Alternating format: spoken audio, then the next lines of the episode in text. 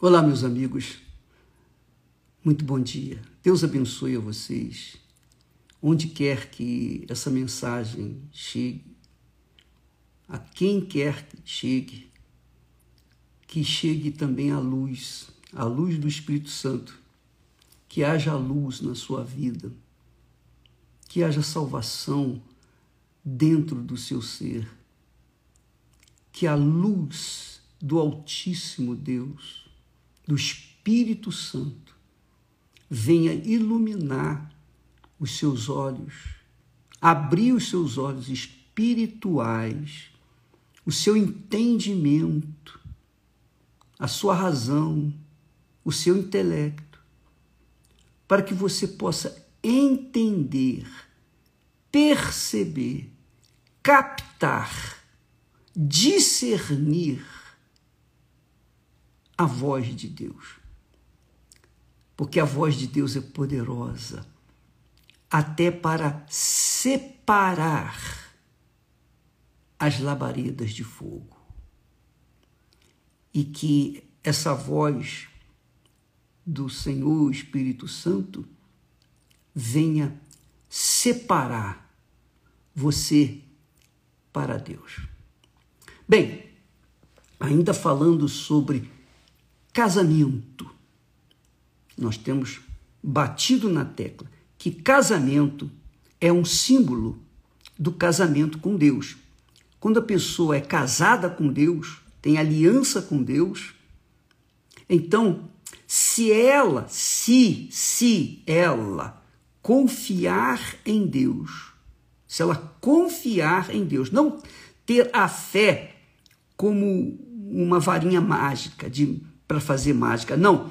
Mas confiar. Uma coisa é ter fé, outra coisa é confiar. Se ela confiar em Deus de fato e de verdade, então a vida dela vai mudar. O seu casamento vai mudar. A sua vida vai mudar. A sua casa vai mudar. A sua família vai mudar. Porque esta é a promessa de Deus. Olha, é muito legal. É muito forte isso.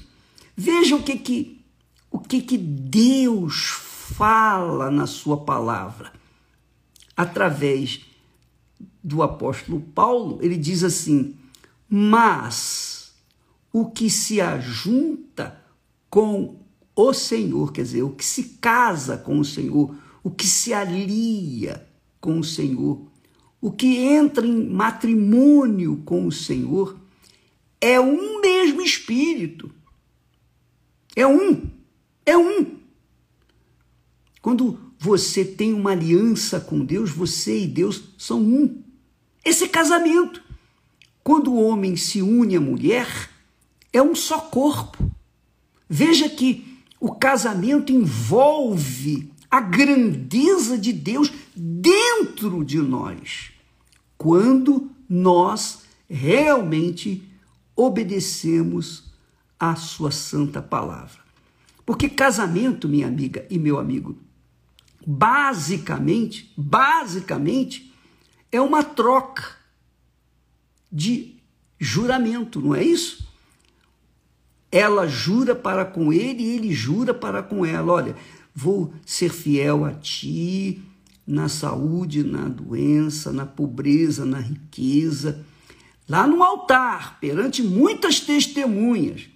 Mas não existe testemunha mais importante no casamento do que o próprio Deus, porque ali está tipificando no casamento daquele casal, dos noivos, está tipificando o casamento com Deus, que é aliança com Deus. E olha, eu vou dizer para você, a noiva representa a igreja. O noivo representa Jesus. Ele é o cabeça. Ele é o cabeça da mulher. Mas a mulher é o corpo dele. não, existe, não há como, não há como não haver casamento feliz se não houver essa relação. Ele é o cabeça ela é o corpo até o pescoço. E você sabe é o pescoço que manda, né? É o pescoço que faz girar a cabeça para um lado e para o outro. Essa é a realidade. Porque na prática, na prática, eu posso falar para vocês. Eu posso falar isso com vocês com muita clareza e, e, e tenho autoridade para isso. Quando o homem se faz cabeça da mulher, é o caso Esther e eu, eu sou o cabeça da casa, eu sou o responsável, eu sou o protetor, eu sou o supridor, eu sou a pessoa que tem autoridade na minha casa. Só que, no meu casamento, autoridade no meu casamento. Só que, dentro de casa, eu sou como um servo porque quem manda dentro de casa é a mulher. E ela é que dirige tudo, é ela que trata de mim, é ela que coloca as coisas nos seus devidos lugares, ela que cuida das minhas roupas, que cuida da comida, ela que cuida de mim pela manhã, tarde e à noite, o dia inteiro. Ela é como minha mãe, é a substituta da mamãe, da minha mãe, a minha falecida, saudosa mãe porque é ela que me dá de mamar. E eu, como um bebê, estou sujeito a ela. Veja que o cabeça mama no seio da sua esposa, da sua mulher, do seu corpo.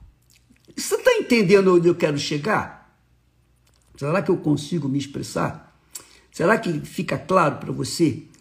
Porque nós temos observado, observado que o casamento, no nosso casamento, eu sou o cabeça, mas sem o meu corpo, que é ela, eu não sou nada.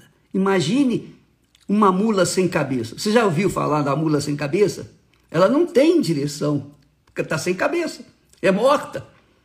Assim também é o cabeça sem o corpo. Jesus é o cabeça da igreja. Mas a igreja, a igreja é o corpo. Então, se há o cabeça, tem que haver o corpo. Se há o corpo, tem que haver a cabeça. Então, essa onda aí de mulher empoderada e de mulher que manda, que, que faz e acontece, etc, etc, Pode fazer o que quiser. A mulher pode ser o cabeça e o homem pode ser o corpo. Não vai dar certo. Vai ser um inferno a vida desse casal. Pode ter certeza.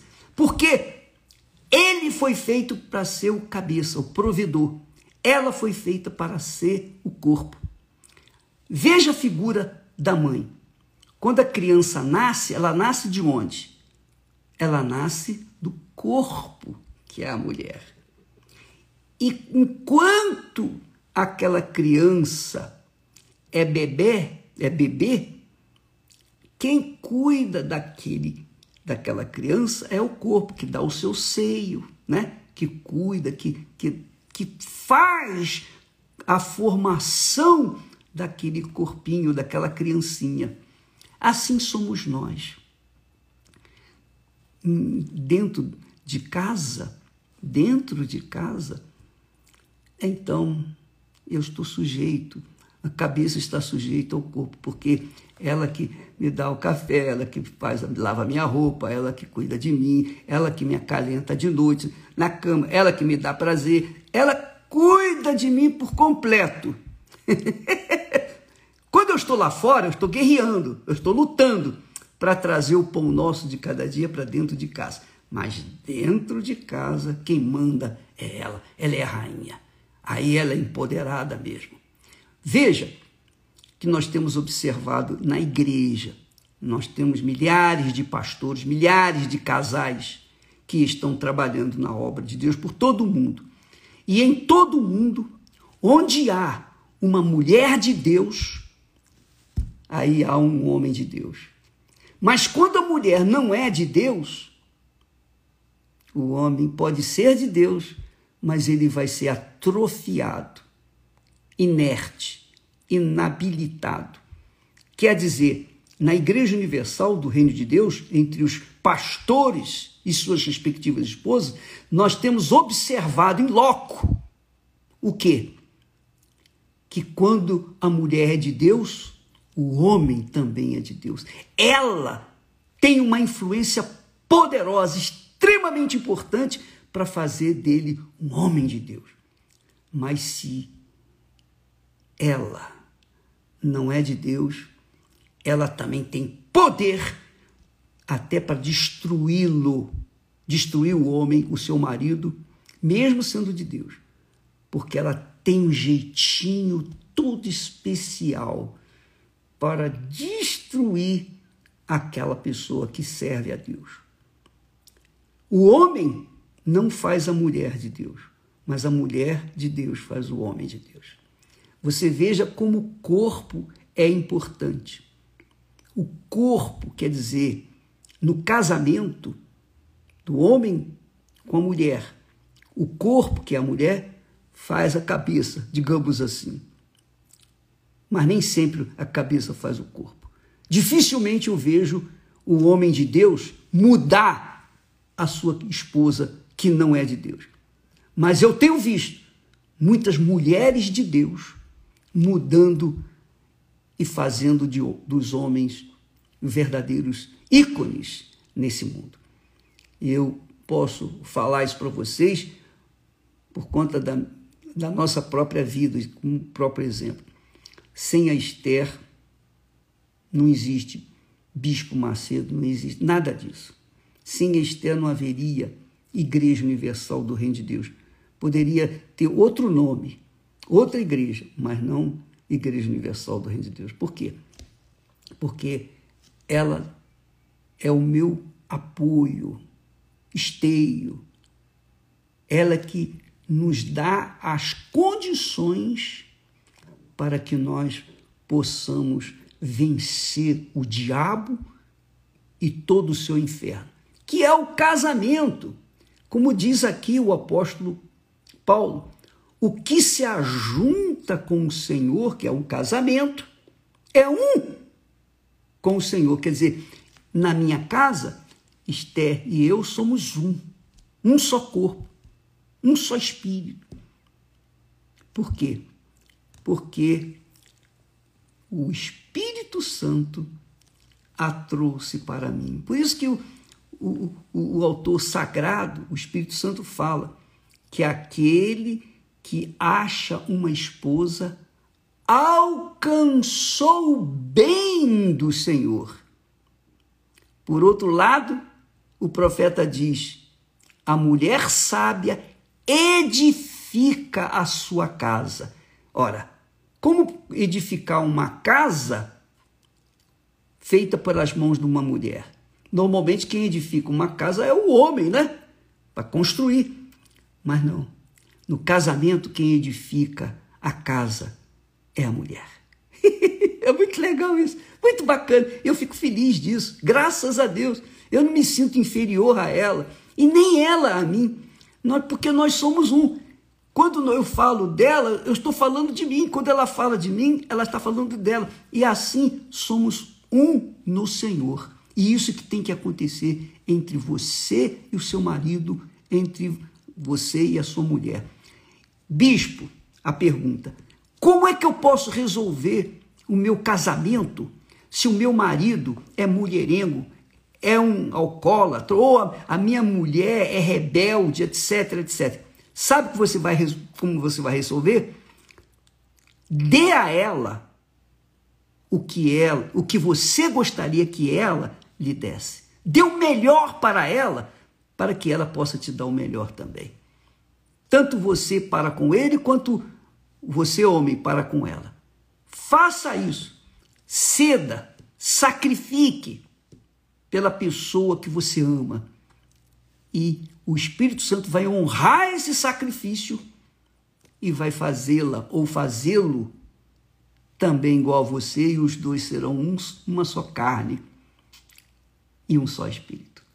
Amanhã estaremos falando mais a respeito disso. Por isso a necessidade de ter o Espírito Santo. Por isso também que neste domingo, quer dizer, de sábado para domingo, nós começamos o jejum de Daniel.